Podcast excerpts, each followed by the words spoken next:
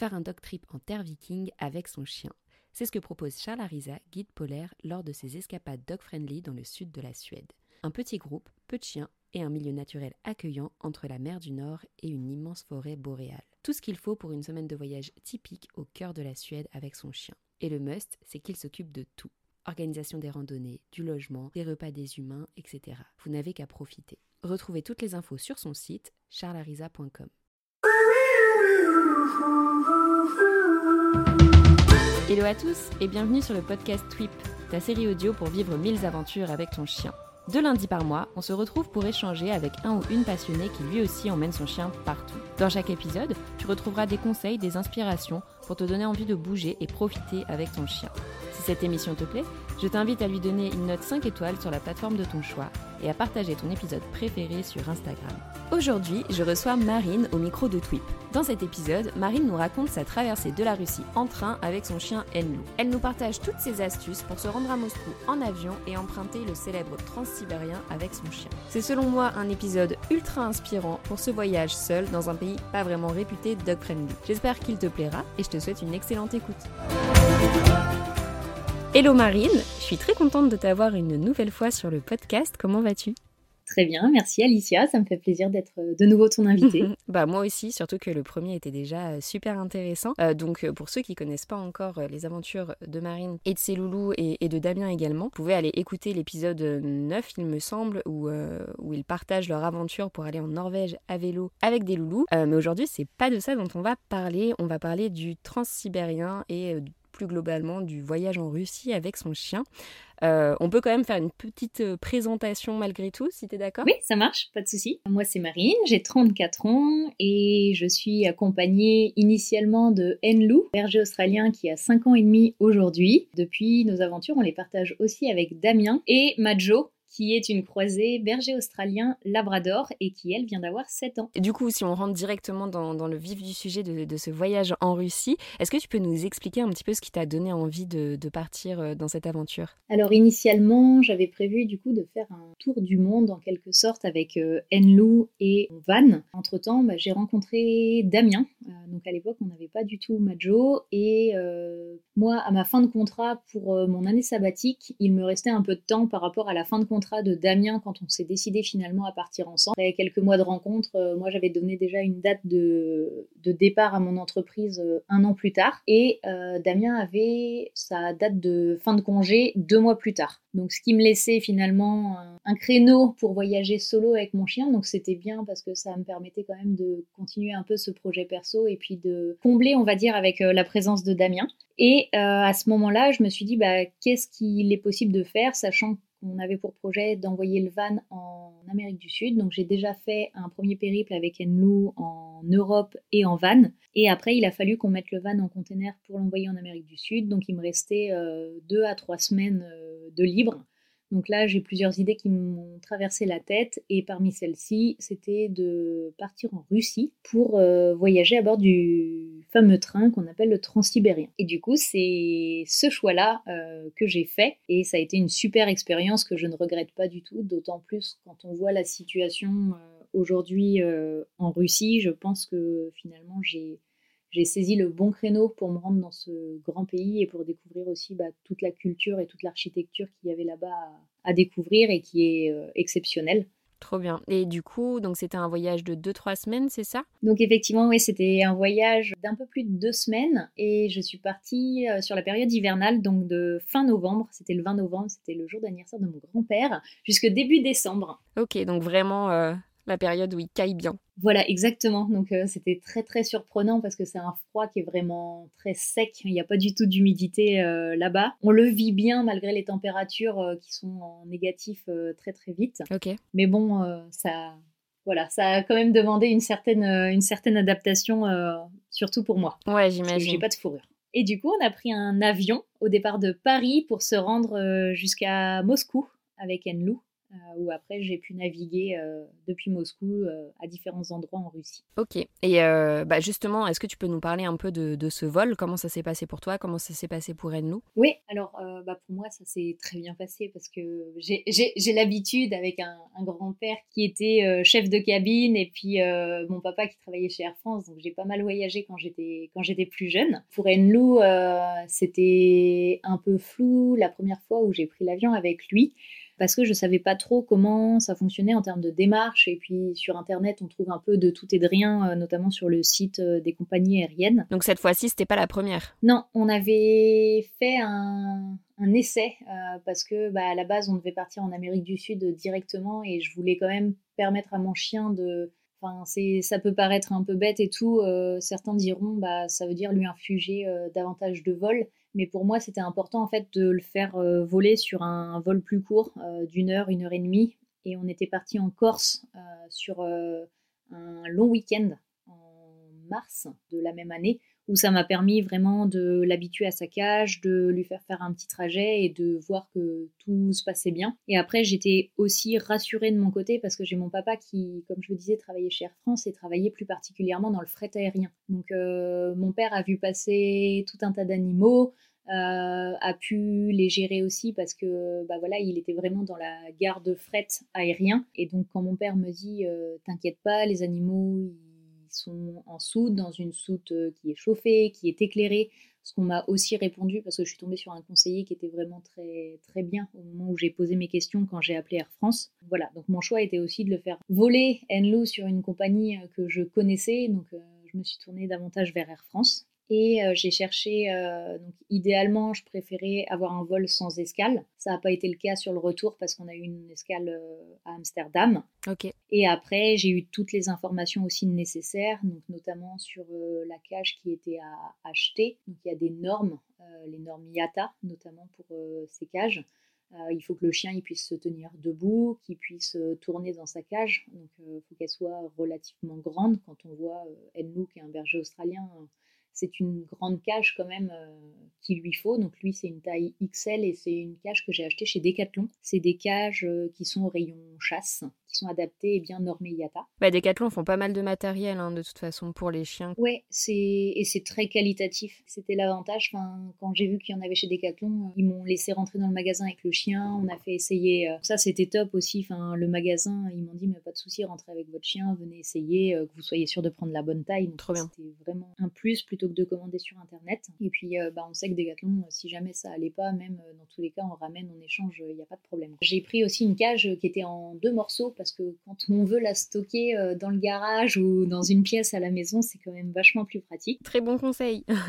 Et pour finir, sur la réservation de vol, justement, j'ai dû donc appeler le standard pour acheter un vol euh, pour mon chien, donc déjà confirmer qu'il y avait de la place. Et en fait, la condition pour pouvoir réserver pour le chien, c'est qu'on ait déjà réservé le billet pour l'humain. Donc moi, ce que je fais quand j'ai besoin de réserver, c'est que j'appelle en amont, je m'assure que j'ai bien de la place pour le chien, je réserve dans la foulée, je les rappelle 10 minutes plus tard, et puis on ajoute le chien sur mon billet d'avion C'est une bonne idée d'appeler en amont parce que c'est vrai que ça peut être stressant de se dire ok, je commande mes billets et peut-être que finalement on va me dire non, il n'y a plus de place pour les chiens. Oui, parce que c'est limité aussi. Il y a une histoire où c'est limité déjà un certain nombre de chiens et après, euh, s'il y a des chats aussi sur le vol, il y a aussi des, places qui sont limitées par euh, type d'animaux. Voilà, j'ai plus la règle exacte en tête, mais euh, je sais que la personne m'avait expliqué ça au téléphone. Donc ce serait dommage qu'il y ait déjà, je sais pas, trois chats et qu'on puisse pas mettre mon chien à côté parce que peut-être que ces petites bêtes ne s'entendent pas forcément entre elles. Mmh, mmh, complètement. Qu'est-ce que tu as mis en place du coup pour habituer nous à prendre l'avion? Parce que tu avais dit que tu avais fait un vol d'essai pour un peu voir comment il réagissait, pour l'habituer à sa cage. Tu as fait d'autres choses? Alors, bah, ce que j'avais fait, c'est déjà que j'ai mis la cage dans le salon pour euh, déjà le entre guillemets désensibiliser par rapport à la cage, lui montrer que c'était euh, normal dans son environnement. Et euh, j'ai fait aussi en sorte de le mettre dedans plusieurs fois. Donc au début, quand j'étais à côté, je le faisais rentrer dans sa cage, je fermais la porte, et puis je le faisais patienter 5, 10, 15 minutes. Je l'avais aussi emmené en voiture en mettant la cage dans le coffre. Donc on avait fait un aller-retour de deux heures avec avec Damien à l'époque et ça nous avait permis aussi d'habituer Enlou à cette cage, de lui montrer qu'il n'y avait pas de souci, que ça pouvait bouger aussi un peu autour de lui. Euh, être mouvant comme environnement. Et ça s'est très bien passé comme ça. Après, il n'est pas du genre à être trop, on va dire, trop stressé des changements. et nous, il aime bien que les choses restent, enfin, m'avoir à portée de vue, tout genre de choses. Mais après, il est plutôt, plutôt partant pour tout. quand on lui demande de faire quelque chose, il est, il est pas chiant, on va dire. Ok, trop bien. Voilà. Moi, il y a une personne que j'adore suivre sur les réseaux sociaux, c'est alors à l'époque, euh, ce monsieur, donc il s'appelle Andrew Knapp, c'est un Anglais ou un Américain, je ne sais même plus exactement. Et il avait un chien qui s'appelait Momo, un border collie, et il a fait énormément de photos où il cachait son border collie dans des superbes paysages. Donc ça s'appelle Find Momo. Lui, il avait voyagé avec son chien et je m'étais permis sur les réseaux sociaux de le contacter. Et même s'il avait euh, une flambée euh, d'abonnés, il m'avait répondu en disant bah, j'ai fait une vidéo où j'ai expliqué comment euh, voyager en avion avec mon chien et ses conseils étaient vachement intéressants. Notamment, euh, il dit bah en fait, les compagnies aériennes sont parfois, ça peut peut-être faire flipper ce que je vais dire, mais les compagnies aériennes perdent parfois des bagages. Pourquoi est-ce que mon chien il serait bien dans l'avion? Et en fait, lui il disait dès que je m'enregistre avant de monter dans l'avion, je demande toujours à l'hôtesse ou à la personne qui est au sol de me confirmer que mon chien est bien chargé. Et du coup, c'est des choses que j'ai toujours faites. Et j'ai toujours demandé est-ce que euh, mon chien est bien dans l'avion? Et à chaque fois on me confirmait c'est bon, il a bien été, euh, il a bien été chargé, il n'y a pas de souci et le pilote est toujours informé aussi de la présence d'animaux à bord. C'est ça, c'est ce qu'on a toujours fait aussi.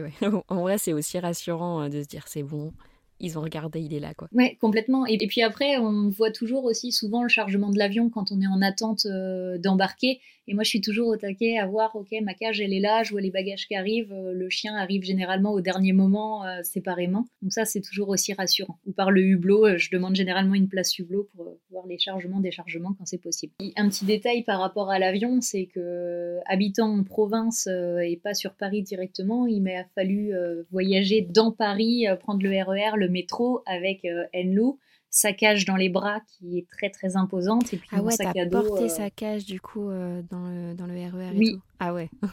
Donc à, l'aller, j'ai eu beaucoup de chance parce que mon petit frère était, était présent et est venu me filer un coup de main. Donc il avait Enlou en laisse pendant que moi j'avais mon sac à dos et, et, la cage dans les bras. Donc quand il faut traverser tout Montparnasse notamment, c'est un peu galère parce qu'elle est immense cette gare. Et au retour, euh, j'ai eu un petit coup de flip quand même parce que quand j'ai débarqué de l'avion et que j'arrivais au niveau de la récupération des bagages, j'ai reçu un texto qui me disait euh, votre bagage a été euh, égaré, merci de vous rapprocher du point conseil. Et là, je me suis dit mon bagage, c'est quoi? C'est mon sac à dos ou c'est mon chien? Parce que mon chien est considéré comme un bagage. Donc là, j'étais dans tous mes états et tout, et le mec il me dit, euh, bah, je peux vous dire, moi, bah, vous allez, vous allez trouver une solution pour me dire, parce que si c'est mon chien, c'est pas du tout la même histoire. Et au final, c'était mon sac à dos. Heureusement. Donc au, retour, ça m'a pas trop dérangé de pas avoir mon sac à dos, parce que ça m'a permis même euh, de traverser Paris bien plus facilement euh, avec juste la cage et mon chien. Ouais, et puis au final, enfin, tu sais, quand t'as le truc de c'est mon chien ou le sac à dos, quand on te dit c'est le sac, tu vois, oh, c'est pas grave, s'ils ont perdu mon sac, ça passe beaucoup mieux. ah oui, oui, bah là, euh, si on m'avait dit que c'était mon chien qui avait été oublié. Euh, mais le pire, c'est que je l'avais vu, en fait. J'avais bien vu mon chien euh, faire le transfert, parce que j'avais un transfert au retour, j'avais une escale par Amsterdam, et j'avais bien vu mon chien descendre de l'avion et remonter dans l'avion. Ouais, non, mais je comprends, c'est pour ça aussi que de, notre côté, à chaque fois qu'on a pris l'avion avec Floki, on faisait en sorte qu'il n'y ait pas d'escale, parce que c'est vrai que ça peut être vraiment stressant avec les escales. Oui, c'est ça. Bah, ça fait ça fait un transfert de plus. Quoi. Et est-ce que pour arriver en Russie, il y a des démarches spécifiques à suivre, que ce soit pour toi ou pour ton chien? Donc pour moi, effectivement, il y avait euh, une demande de visa à faire. Et pour faire la demande de visa, c'était donc ça, c'était il y a quelques années maintenant, mais c'était assez complexe parce qu'en fait, il faut euh, que tu puisses expliquer un peu ton programme au jour le jour. Donc dire euh, tel jour, je vais visiter tel endroit, je vais faire ça, après je vais prendre tel moyen de transport, je vais loger chez telle personne ou dans tel hôtel. Et du coup, je m'étais renseignée sur Internet et en fait, il y a des organismes qui font ça très bien. donc, euh, qui te proposent un programme euh, tout fait. Et euh, donc là, tu visites toutes les basiliques, toutes les cathédrales, tout, tout, ce qui va bien euh, sur Moscou, tous les sites touristiques, et il te donne aussi des, des hôtels, euh, des points de chute. Et tu es obligé de le faire ou c'est juste pour avoir un papier justifiant de ce que tu non, vas faire Non, c'est vraiment pour avoir un papier justifiant et par rapport à ta demande de visa, en fait, qu'il y ait quelque chose qui soit cohérent. Après, moi, je savais que j'allais arriver à Moscou et repartir de Moscou, mais j'avais pas de planning vraiment défini sur place. Donc c'est passé de cette façon-là et ça m'a permis en fait après d'envoyer le nécessaire avec mon passeport et ils m'ont mis un visa euh, à l'intérieur qui ressemble énormément à notre page de passeport français, sauf que le nom, le prénom, euh, l'adresse, tout est traduit en russe. Donc c'est assez marrant parce que aujourd'hui, quand on prend mon passeport, là notamment euh, pendant le voyage à vélo dans des campings, des fois ils ouvrent et puis comme le visa russe il est sur la page suivante, ils sont là en train de se dire mais c'est qui cette nana en face de moi? Pourquoi c'est tout écrit en russe à l'intérieur? Et pour Enlou, la démarche a été d'aller chez le vétérinaire, une attestation comme quoi il était en bonne santé. Bien évidemment, il y a les, vaccins basiques, enfin, notamment d'avoir sa puce, d'avoir le vaccin contre la rage. Et euh, une fois qu'on avait l'attestation de bonne santé euh, réalisée par notre vétérinaire habituel, il a fallu que je me rende dans un endroit spécifique. Donc en Mayenne, chez moi sur Laval, c'est la direction départementale de l'emploi, du travail, des solidarités et de la protection des populations, donc autrement dit la DDETSPP je lis, hein, j'ai ma petite euh, anti-sèche. Cet organisme-là, en fait, euh, sur Laval, a un vétérinaire euh, d'État ou un vétérinaire certifié, je ne sais plus quel est exactement le terme. Et en fait, ce vétérinaire officiel a la possibilité d'aller, lui, traduire le bon état de santé de l'animal en russe. Donc, il y a un document qui est officiel, qui est en français et en russe, et sur lequel on vient reproduire euh, les informations de manière à ce que euh, on puisse passer euh, la frontière légalement. Même si ce document il a jamais été contrôlé, ça faisait partie des démarches qui étaient qui était donné et obligatoire euh, sur euh, Anivette Voyage, le site sur lequel je me rends moi toujours pour aller faire les vérifications des, voilà, des démarches administratives pour chaque pays. Et voilà, c'est tout ce dont j'ai eu besoin pour aller en Russie avec Enlo. Ok. Et son passeport, du coup, que tu avais déjà pour tes précédents voyages? Voilà, exactement. Et son vaccin contre la rage et sa puce. Ok. Et euh, du coup, pour le voyage, tu avais prévu ses, croquettes ou son alimentation ou tu t'es rationné là-bas? Alors, ça, c'était la, petite blague au départ parce qu'effectivement, je me suis dit, je vais partir avec ces doses de croquettes. Euh, comme ça, il mange la même chose et il n'est pas perturbé par rapport à ça. Et en fait, euh, j'étais trop fière de moi, euh, super minimaliste et tout dans mon sac à dos. Et je me dis, waouh, j'ai rempli que la moitié de mon sac à dos et tout, euh, c'est cool, ça va pas être trop lourd pour me déplacer. Et là, je me dis, j'ai oublié les croquettes. Donc les croquettes, en fait, bah, pour un peu plus de deux semaines, ça représentait vraiment une dose importante. Donc j'avais tout mis dans des petits sachets et tout. Enfin, j'avais l'impression d'être une dealeuse avec des doses de croquettes. Donc euh, je me suis dit à tous les coups je vais me faire arrêter par la douane, ils vont me dire qu'est-ce que vous planquez là-dedans. Donc j'avais tout mis en, sachet, en pochette, euh, il avait sa dose du matin, du soir pour chaque jour, et puis on est parti comme ça et le sac il s'est allégé au fur et à mesure. Donc au retour t'étais T'étais contente? Oui, voilà, même si j'avais pas mon sac. et du coup, est-ce que tu peux nous dire ce que c'est le transsibérien? Oui, alors le transsibérien, du coup, c'est un petit peu un abus de langage c'est euh, le réseau de voies ferrées qui traverse la Russie et qui va de l'ouest à l'est, enfin, ou, inversement, hein, de Moscou à Vladivostok. Et euh, ça représente plus de 9000 km de voies. Donc on utilise le mot euh, transsibérien pour ce réseau de voies ferrées et maintenant c'est le train qui a été un petit peu dérivé, appelé comme ça. C'est comme si en France on disait j'ai pris la SNCF alors que non, tu vas prendre le TGV numéro euh, temps. Bah voilà, les trains là-bas, ils ont aussi des noms, mais on les appelle plus communément le transsibérien. Pour traverser la Russie, au mieux, tu vas mettre une semaine. Et il faut savoir que le train le plus rapide, il s'arrête quand même dans plus de 900 gares. Voilà, donc c'est des arrêts qui sont quand même relativement fréquents et euh, le transsibérien, donc il traverse euh, toute la Russie, mais il y a aussi des voies qui bifurquent vers la Chine ou vers la Mongolie. L'idée de base pour moi, c'était en fait de prendre ce train-là pour euh, aller vers la Mongolie ou aller le plus loin possible en Russie avec Enlou, même si après je savais pas du tout comment je reviendrais, et puis il y avait des questions de visa, etc. aussi à faire. Donc je me suis dit, je vais me concentrer sur, sur la Russie. Le truc, c'est que j'ai eu beaucoup de mal à trouver des informations sur prendre le train avec son chien, parce que les seules infos que j'ai pu trouver sur internet, c'était un couple qui avait voyagé avec un petit chien euh, de type bulldog. Et je ne savais pas comment ça se passait pour un gros chien. Du coup, comment t'as fait pour euh, trouver les informations? Du coup, euh, j'ai eu la chance quand je suis arrivée à Moscou, c'est que j'avais pris les devants. Donc, j'ai eu ma première expérience coach surfing là-bas. Donc, je suis arrivée chez Lisa, qui était une Russe de 35 ans à peu près, donc une jeune, une jeune maman avec ses deux enfants et qui m'a accueillie sans problème. Enfin, même si j'ai dit que j'avais un chien et tout, ça, ça posait aucun souci pour elle. Même si les Russes euh, n'ont pas énormément d'animaux de compagnie, ça va être plutôt des animaux euh, de défense. Enfin voilà, c'est pas des chiens que tu promènes euh, énormément dans la rue, mais plutôt des chiens de garde pour ta maison. Et du coup, Lisa, je lui ai posé pas mal de questions. on a vu plein de choses ensemble. Elle m'a appris plein de choses aussi sur, sur la Russie. Et elle m'a dit, bah, si tu veux prendre ce train, en fait, elle comprenait pas vraiment mon, délire de prendre ce train parce qu'elle me dit mais t'iras plus vite si tu fais du covoiturage ou si tu prends un avion et tout. Je dis bah non mais pour moi c'est mythique en fait. Euh, ce train j'en entends parler. C'est enfin voilà c'est pour moi c'est quelque chose qui est à faire en fait. C'est une tranche de vie euh, à la russe et donc voilà elle me disait ouais bah sinon le covoit c'est bien aussi. Hein. Donc voilà, donc elle m'a dit bah tu peux aller dans cette gare là et du coup je me suis rendue dans dans une des gares de la ville de Moscou. Il faut savoir qu'il y en a plusieurs. Euh, moi, je me suis rendue dans la gare qui s'appelait Kazansky, qui en fait est la gare qui va vers Kazan. C'est comme nous, on a euh, les gares de l'Est, les gares du Nord, euh, la gare de Lyon, etc. Et ben là-bas, en fait, c'est en fonction de la destination où tu veux aller et on rajoute le ski après. Donc, j'ai été à Kazansky parce que je voulais aller vers Kazan. Et là-bas, j'ai eu la chance en fait de tomber sur des gens, même s'il n'y en a aucun qui parlait anglais. On était six autour de la contrôleuse pour essayer d'expliquer euh, que je voulais acheter un billet de train pour voyager avec mon chien. Et c'était trop chouette. Enfin, je suis vraiment tombée sur des personnes euh, vraiment sympas qui me faisaient des dessins, qui essayaient de me montrer, qui tapaient sur leur téléphone pour essayer de traduire en russe. Mais voilà, très compliqué de se comprendre quand même.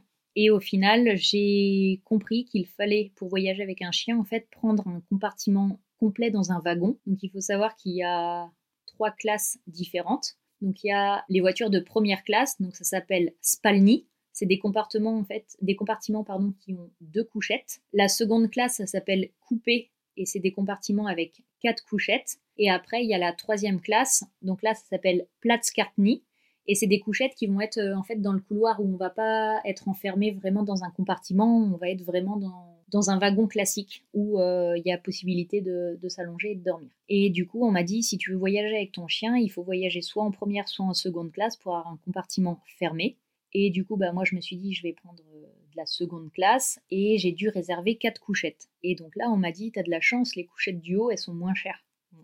Ok, je leur ai demandé pour voyager jusqu'à Kazan, donc ça représentait environ 13 heures de train à l'aller. J'ai payé les quatre couchettes, donc ça m'a coûté pour ces 13 heures de train 260 euros pour être seulement avec mon chien à l'intérieur euh, du compartiment. Oui, donc du coup 260 euros pour quatre places. Oui, voilà, donc c'est relativement correct aussi. Si j'avais été avec euh, Damien ou si on avait été quatre à voyager ensemble, euh, finalement le, le, prix aurait baissé aussi parce que enfin j'aurais pu aussi trouver d'autres voyageurs que ça ne dérangeait pas de voyager avec un chien. D'autant plus que le wagon était quasiment vide, euh, la règle est la règle. Et... Alors qu'avec un petit chien, tu peux voyager avec ton chien euh, dans une cage, ce qui n'était pas le cas pour Enlou. De toute façon, il était trop grand euh, pour rentrer dans une cage à ce moment-là et je ne me serais pas traîné la mienne jusqu'à Kazan, aux portes de la Sibérie. Oui, justement, c'est ce que j'ai oublié de te demander. T'en as fait quoi de ta cage une fois que tu as atterri à Moscou? Très bonne question. Du coup, je ne savais pas du tout quoi en faire et je m'étais dit au pire, je la laisserais euh, chez la coach surfeuse. Elle m'avait dit que sur le principe, il n'y avait pas de souci.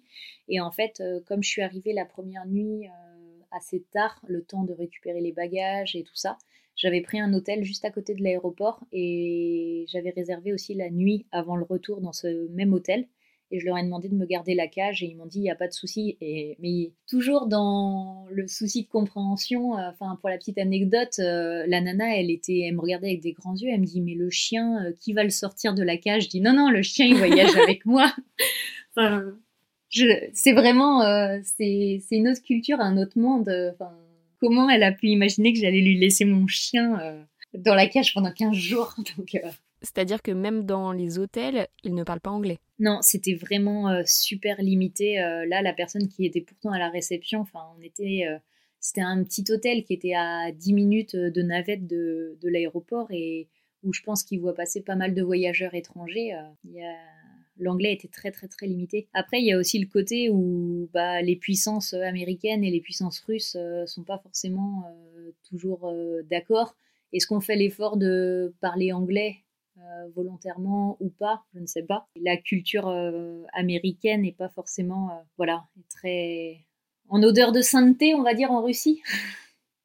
ok. C'est-à-dire que quand tu te rends en Russie, il faut que tu, prennes ton petit bécherel euh, vraiment pour essayer de te faire comprendre ou avoir euh, full réseau pour, euh, pour utiliser Google Translate. Ouais, c'est ça. Enfin, et en plus, de mémoire, la Russie n'était pas dans mon forfait de téléphone. Donc, je pouvais vraiment utiliser mon téléphone. J'ai Free Mobile, moi. Pouvais vraiment l'utiliser que si j'étais en Wi-Fi. Donc, dans les gares, enfin voilà, ou dans les restaurants, il y avait, il y avait possibilité d'eux. Mais si j'étais dans la rue, au milieu de nulle part, euh, bah, j'avais vraiment aucun moyen de, communiquer. Puis c'est du cyrillique aussi, donc y a vraiment tous les repères sont chamboulés là-bas. Pour qu'on puisse s'imaginer un peu ton voyage, tu nous as dit que tu es parti euh, vraiment en hiver, donc il faisait froid. Est-ce que les journées sont plus courtes, enfin tu vois, comme on peut le voir dans les pays scandinaves Est-ce qu'il y avait de la neige? Enfin, quel type de paysage euh, tu voyais? Alors, est-ce que les journées étaient plus courtes? Je pense que oui, mais là, quand tu me poses la question tout de suite, je suis incapable de te dire en fait à quelle heure il faisait jour et à quelle heure il faisait nuit. Voilà. Après, les paysages étaient blancs. Donc euh, oui, il y a eu de la, il y a eu de la neige, pas forcément au moment où j'y étais, mais euh, les paysages étaient bien blancs et c'était bien froid et c'était un froid qui était euh, plutôt sec. On pouvait se balader très facilement à l'extérieur. Je me suis notamment énormément baladée avec euh, la coach surfeuse. En fait, elle, était vraiment euh, à temps plein avec ses enfants à la maison et c'était une grande, grande marcheuse. Quand elle m'a dit le premier jour où je suis arrivée, on va balader le chien si tu veux, qu'on est parti pour 8 bornes, je m'attendais pas du tout à ça. Enfin, je suis pas partie couverte plus que ça. J'avais pas de gants, j'avais rien du tout. Du coup, elle m'a donné les gants de sa sa fille euh, qu'elle avait en double dans son sac, euh, mais pas du tout, euh, pas du tout adapté à l'idée. Après, les paysages, c'est surtout au niveau de l'architecture où c'est très très chouette, notamment dans les villes. Pour avoir fait notamment Moscou et Saint-Pétersbourg, l'architecture est hallucinante. Enfin, c'est très très coloré, c'est bah, comme l'image qu'on peut avoir un peu de la, de la place rouge, des bâtiments qui sont tout droits et très si je dis très architecturaux, euh, ça va pas forcément parler tant qu'on voit pas d'image, mais euh, avec des, toitures qui vont être très colorées, euh, de couleurs assez criardes, de la pierre qui va être jaune, rouge, voilà, des, grands parcs en ville, des grands buildings aussi un peu euh. Donc voilà, il y, en a, il y en a plusieurs dans la ville de Moscou. Et après, pendant le voyage en train, ça a été aussi bah, beaucoup les, les steppes en fait avec euh, des arbres à, perte de vue, euh, des lacs, voilà, et puis euh, toujours très très blanc. Tu as pris à Moscou tes quatre places pour, euh, pour ta cabine pour te rendre jusqu'à Kazan. Ça, Kazan, c'était le, point le plus loin? Oui, c'est le point le plus loin où je suis allée, déjà d'un point de vue euh, frais, euh, parce que je savais qu'il y avait encore une année de voyage derrière. Donc voilà, j'ai pris la décision d'aller jusqu'à là-bas parce que c'était vraiment les portes de la Sibérie et c'était un petit peu symbolique pour moi. Kazan a été aussi une ville ah, Kazan, pardon. Oui, non, non, mais t'inquiète, après, euh, si ça se trouve, c'est moi qui dis mal, hein, si ça se trouve, c'est Kazan.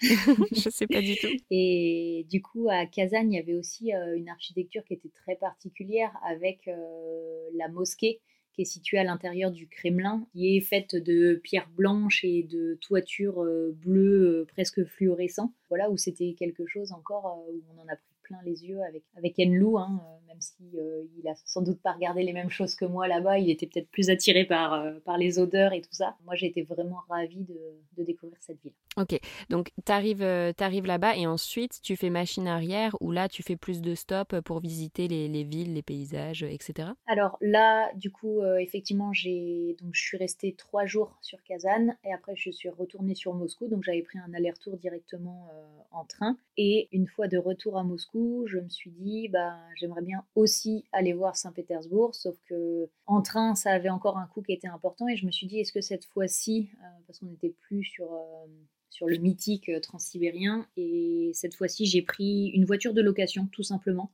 parce que c'était moins cher et que j'étais aussi autonome par rapport à la visite que je voulais faire et que j'allais pas forcément imposer mon chien à des personnes en covoiturage. Euh, voilà, sur une longue distance, si ça se passait pas bien, j'avais pas envie d'être dépotée au milieu de l'autoroute quelque part, même si j'avais pas forcément de doute, mais on sait jamais. Et là, du coup, je suis montée jusqu'à Saint-Pétersbourg où je suis restée aussi euh, deux à trois jours avant de revenir sur Moscou et puis de rentrer parce que finalement, euh, tout ça l'un dans l'autre, on était déjà au bout des, des deux semaines. Ouais, ça faisait déjà beaucoup de transport. Donc en fait, vraiment, le voyage en train, c'était une partie intégrante du voyage, entre guillemets. Oui, voilà, c'était vraiment le, la pièce centrale, on va dire, de ce voyage en Russie. Mmh. Et du coup, tu pouvais vraiment bien admirer les, paysages au fil de la, route? Ouais, bah surtout sur le retour, parce qu'à l'aller, en fait, j'ai pris le train à, à 23 heures et je suis arrivée à midi et demi. Et du coup, euh, sur euh, la durée, c'était aussi une question que je me posais, c'était par rapport à Enlou, parce que ça fait quand même... Euh, C'est ce que j'allais te demander. ça fait quand même 13h30, et j'avais demandé, en fait, dans chaque wagon, il y a un contrôleur ou une contrôleuse, donc on appelle les provodniks, et ces personnes, en fait, sont là vraiment pour assurer que tout se passe bien au sein du, wagon. C'est eux qui sont référents. Et du coup, j'avais réussi, euh, via euh, la traduction Google, à euh, demander si mon chien a besoin de descendre, comment est-ce que je peux faire? Et elle m'avait dit, bah, en gros, de pas hésiter à venir la voir. Et comme ça, elle me dirait, en fait, dans chaque gare, combien j'ai de temps d'arrêt. parce qu'il y a des arrêts qui sont vraiment très très rapides, qui vont être deux minutes d'arrêt et on repart, alors que dans d'autres gares, on va s'arrêter peut-être 15-20 minutes. Donc ça aurait pu être l'occasion. Et en fait, nous était très calme, très posé, couché avec moi et il a à aucun moment demandé à sortir. Comme ça peut arriver euh, des fois de faire des grasses maths. Euh, voilà, je sais que sur cette durée-là, euh, il était possible pour lui de, de ne pas aller faire ses besoins. Ouais, mais en même temps, tu savais qu'il y avait la possibilité qu'il le fasse s'il y avait un arrêt un peu plus long. Oui, mais après, je savais que c'était aussi sur un quai de gare. Euh, qui aurait pas forcément d'espace vert ni quoi que ce soit, donc il faut que le chien il soit aussi bien, euh, il soit chaud quoi. ouais, c'est clair. Ou qu'il ait vraiment très envie. Voilà, exactement. C'est ça. C'est des trajets qui sont assez longs. Tu as une cabine restaurant pour pouvoir euh, manger ou tu prends ton petit pique-nique? Et est-ce que tu as le droit même de manger dans ta cabine? Oui, alors ça, c'est quelque chose qui se fait énormément. Donc l'idée, c'est dans chaque wagon, il y a ce qui s'appelle un samovar. En fait, c'est un grand distributeur d'eau chaude où euh, les gens vont notamment se servir pour se faire euh, du thé, du café ou euh, beaucoup des nouilles instantanées. En fait, ça c'est vraiment un peu le, plat de référence, notamment pour les voyageurs. tu prends tes nouilles, tu mets ton eau chaude dedans et puis bah, les repas sont très faciles. Et c'est aussi le genre de choses qu'ils peuvent vendre dans le, dans le wagon restaurant. Donc il y a aussi un wagon restaurant où tu peux acheter des friandises ou des nouilles instantanées et diverses choses. Moi pour ma part j'avais prévu de quoi manger. je me suis fait des nouilles sur, sur le retour et puis je m'étais fait des sandwichs euh, sur l'allée. Et après, c'est aussi notamment dans, peut-être un peu moins en première et seconde classe, mais en troisième classe, euh, c'est vraiment euh, une ambiance bon enfant, entre guillemets, où les gens vont beaucoup échanger entre eux, vont faire des jeux de cartes, vont discuter, vont partager de la nourriture. C'est comme on pourrait le voir dans le film Titanic où tout le monde, enfin, tu vois, danse, chante et, et voilà. Et puis, je pense que l'alcool aidant, la vodka, il y a moyen de faire des bonnes rencontres, quoi. C'était pas pour, pas, pas pour nous avec Enlou, dans tous les cas, euh, on était qu'en première ou seconde classe, mais j'ai eu l'occasion d'échanger avec une russe qui a vu le, mon chien, une jeune en fait, euh, qui était aussi, euh, qui avait aussi une appétence pour les voyages. Et ça a été super chouette. On a papoté pendant une demi-heure avant qu'elle descende à son arrêt. Elle m'a demandé ce qu'on allait faire. Elle m'a dit qu'elle, elle avait déjà été en France. Donc c'était aussi aussi chouette à ce niveau-là. Ça a été ma seule vraie rencontre avec euh, la contrôleuse euh, de l'allée qui était vraiment top. Ok, trop bien. Et justement, de manière globale, est-ce que tu trouves que la Russie est un pays accessible aux chiens? Je dirais que non, parce que au fond, en fait, ça n'a pas été toujours euh, très simple. Mon chien a été regardé, enfin, dans le genre, ah, il est beau, c'est chouette, etc. Et puis j'étais, j'étais clairement une étrangère avec mon sac à dos et mon chien. Mais comme je te disais, les chiens là-bas, ça va être plutôt des chiens de garde. Ça va pas être vraiment des animaux de compagnie comme on peut avoir nous vraiment euh, ce lien euh, fort avec euh, nos animaux. Enfin, je te dis ça à toi notamment qui, qui vit de la même façon que moi. J'ai eu plusieurs fois en fait où, notamment une fois en me baladant avec Lisa et les enfants, ils ont été faire quelques courses et tout, et j'attendais devant le supermarché avec elle. Nous, j'étais à, à 2-3 mètres de l'entrée et euh, le vigile, il est sorti et il me faisait euh, signe de dégager de la main et tout. Et je disais, mais pourquoi? Je, regardais avec étonnement et tout. Et il me dit, euh, il m'a dit en anglais, ton chien peur client. Ok, mais enfin, il veut que j'aille où? Je suis en train d'attendre quelqu'un. Enfin, c'est c'est frustrant en fait parce que ton chien il est assis, il bronche pas, il dit rien, il est sage. Ou une autre fois dans dans le métro, je me suis fait alpaguer par une contrôleuse. En fait, on descendait vraiment très bas avec des très grands escalators. Et encore une fois, j'avais la chance d'être avec Lisa et ses enfants. Et elle hurlait, en fait, la nana, elle hurlait en bas et il y avait que nous. Il n'y avait aucune autre personne. Donc je me dis, bah, c'est forcément pour nous. Et je demande à Lisa, je dis, elle dit quoi? Je comprends pas. Et elle me dit, bah, il faut que tu portes ton chien dans tes bras. Je dis, mais comment ça? Enfin, Je dis, on est dans un escalator, je vais tomber. Enfin, elle, nous, il fait 24 kilos. Elle me dit, euh, il faut que tu portes ton chien dans tes bras. Donc, on est arrivé en bas finalement. Enfin, j'ai j'ai même pas eu le temps de réagir parce que j'étais un peu sonnée euh, en me disant bah, qu'est-ce qu'elle veut? Enfin voilà, ça a été plein de petites choses comme ça où je me suis dit bah enfin c'est dur euh, quand tu es tout seul dans un autre pays où tu comprends pas grand-chose. c'est même pas tu vois entre avec Damien, il m'aurait dit ah c'est pas grave, prends ton mal en patience et tout. Enfin mais là, c'était dur d'accuser le coup euh, plusieurs fois euh, sans, raison en quelque sorte, quoi. Ou même pour euh, rentrer dans des restaurants. Moscou, en fait, bah, j'ai pas mal profité avec Lisa, mais j'ai aussi eu des moments où j'avais envie d'aller visiter toute seule et d'aller connaître un petit peu les coins plus touristiques parce qu'avec elle, on, sortait un peu des, des sentiers battus et c'est ça qui était trop trop chouette. Mais quand je me suis baladée par moi-même et que j'ai voulu à un moment aller prendre un chocolat chaud ou aller me poser pour manger quelque chose de chaud le midi, je me suis pris beaucoup de portes en fait parce que j'avais le chien. Même si j'étais une cliente et que j'allais manger quelque chose dans un resto qui n'était pas forcément bondé ni quoi que ce soit, euh, je me suis pris plusieurs portes, donc euh, je me suis réfugiée vers des petits kiosques qui vendaient des, des trucs à emporter et bah, je rentrais plus tôt parce que bah, à un moment euh, le froid il te rattrape aussi quoi. Bah oui. Mais j'ai quand même eu des restos qui m'ont accepté avec mon chien, mais la majorité ça peut décourager quoi. Ouais, c'est ça. Fallait, euh, fallait vraiment prendre son mal en patience et son courage à chaque fois. Est-ce qu'on va me dire oui? Est-ce qu'on va me dire non? Voilà, c'est ça. C'est pas euh, un resto qui te dit non. Là, c'est euh, tu fais tous les restos de la rue. À un moment, tu regardes même plus ce qu'il y a sur la carte. C'est juste est-ce que je peux rentrer avec mon chien et...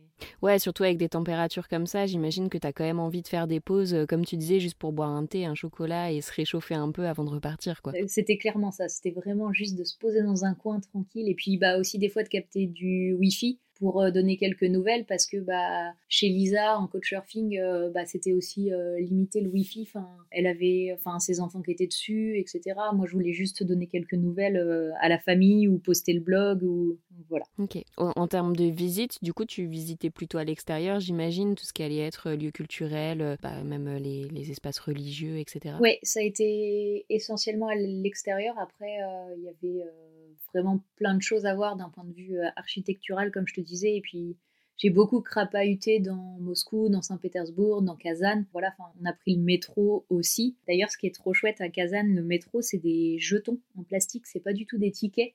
Donc je me dis que c'était pas mal écolo aussi. Après, ça, ça doit dater d'il y, a, y a plusieurs années, mais voilà, c'était original. Et euh, il y a un truc pour euh, l'anecdote que j'ai fait en fait à, à Kazan, donc il y a un Kremlin.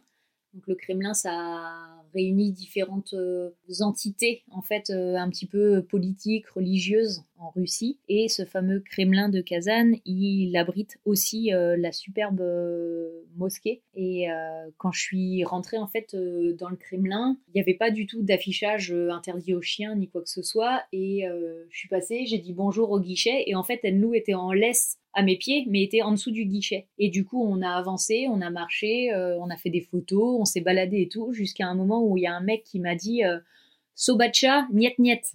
Et je l'ai regardé et tout, j'étais là, qu'est-ce qu'il me raconte? Et il me dit il m'a montré Enlou, il me l'a pointé, il a dit niet, niet, niet, niet. Donc en gros, il m'a dit euh, pas de chien ici, quoi. Donc du coup, je suis vite ressortie parce que je me suis dit, il faudrait pas que je me fasse arrêter, qu'on me prenne mon chien. Et enfin, t'as as 3000 idées qui te viennent euh, dans la tête aussi. Et pour la petite euh, anecdote encore, le chien en fait en russe, donc c'est Sobacha. Et moi, j'avais l'impression quand il, quand il me montrait le chien ou quand il me parlait du chien, des fois, les gens dans la rue qui me disaient Chewbacca. Et j'étais là, Chewbacca, Chewbacca, Chewbacca. Je dis, mais pourquoi ils appellent mon chien Chewbacca avant que Lisa m'explique que c'était euh, Sobacha le chien. Ouais, bah, c'est sûr que la barrière de la langue, elle est assez énorme. Enfin, on n'est pas du tout sur une langue latine, enfin, il me semble pas où tu n'as pas beaucoup d'équivalence. Ah non, c'est vraiment. Euh, à part votre cas. Euh, non, c'est vraiment, vraiment compliqué en fait, même écrire son prénom et tout. Et ça, ça, ça les faisait beaucoup rire, Lisa et ses enfants, quand j'essayais de répéter, quand j'essayais d'écrire. Enfin voilà, j'ai appris plein de choses avec eux et ça a été vraiment une superbe immersion en fait dans une famille de pouvoir mmh. échanger. T'es passé par quel site du coup? C'est le site Couchsurfing Ouais, c'était Couchsurfing directement. En fait, je savais pas si c'était un terme Couchsurfing ou si c'était euh, un site.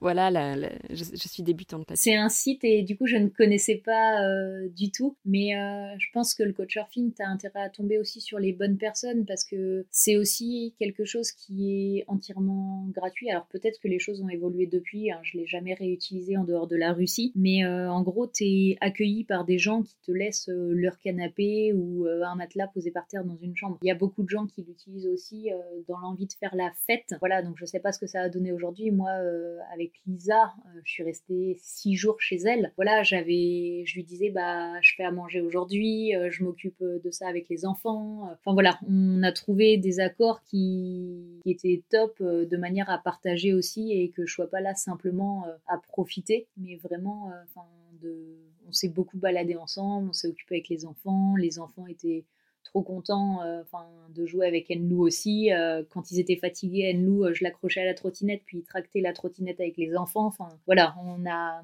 on a, vraiment bien matché et ça, ça a été top pour moi aussi d'être pour le soutien moral aussi parce que je m'attendais pas à ce que ce soit aussi dur la Russie vis-à-vis de l'accueil des chiens. Lisa, ça a été vraiment une superbe rencontre. Génial. Et j'imagine en termes de culture, ça a été aussi un, un grand pilier pour euh, apprendre plein de choses, que ce soit en termes de langue et de façon de vivre. Oui, et euh, d'ailleurs, c'est marrant parce que enfin, je me souviens d'une conversation avec elle un soir, on rentrait. Tu vois, il devait pas être si tard que ça parce que les enfants mangeaient tôt et il faisait nuit à ce moment-là. Enfin, je le revois et lui dire bah, Qu'est-ce que tu penses de Vladimir Poutine? Et elle, elle était en amour avec son président. Enfin, c'était. Euh, c'était complètement déconnecté de ma réalité à moi quand on voyait plein de choses mais enfin voilà c'était c'était vachement intéressant aussi quand elle m'a expliqué plein de choses euh, politiques, euh, plein de choses culturelles, euh, enfin voilà, vraiment quelques mots, tout ça. Enfin, sans elle, ça aurait vraiment pas, pas été le même voyage. Ouais, j'imagine. Est-ce qu'il y a des choses dont on n'a pas parlé aujourd'hui que tu aimerais partager ou ajouter? Quelque chose d'assez général, c'est de se donner aucune limite par rapport au voyage avec son animal. En fait, on, on trouvera toujours des belles personnes, euh, on aura toujours des, difficultés aussi, euh, que ce soit lié à la langue, que ce soit lié à la culture. Euh, voilà, il faut pas s'arrêter sur celle-ci. En fait, une fois qu'on a passé une difficulté, bah après il y a, y a plein de moments de bonheur et il faut qu'on arrive à les laisser de côté pour pouvoir profiter à fond du moment présent et à fond aussi avec son, son animal. voilà, quel que soit le pays, quelle que soit la destination Enfin voilà, le voyage, il peut être à 10 km de chez soi comme à, des, milliers de kilomètres. Euh, enfin, tant qu'on tant qu'on en profite pleinement, euh, pour moi, c'est la même chose. Hmm, trop bien. Bah, c'est vrai que je trouvais ton témoignage sur la Russie ultra intéressant parce que de prime abord, juste pour moi en tant qu'humain, je me dis oh la Russie ça doit être compliqué. Alors avec un chien, enfin tu vois, automatiquement je me serais mis des barrières à me dire euh, bon ça a l'air d'être trop une galère pour y aller quoi. Ouais et finalement euh, en soi, euh, bah voilà il y a un certificat chez le vétérinaire à faire et, les, démarches à partir du moment en fait où on a compris comment ça fonctionnait derrière il n'y a, a, pas plus de blocage que ça. Après c'est davantage sur l'accueil des chiens.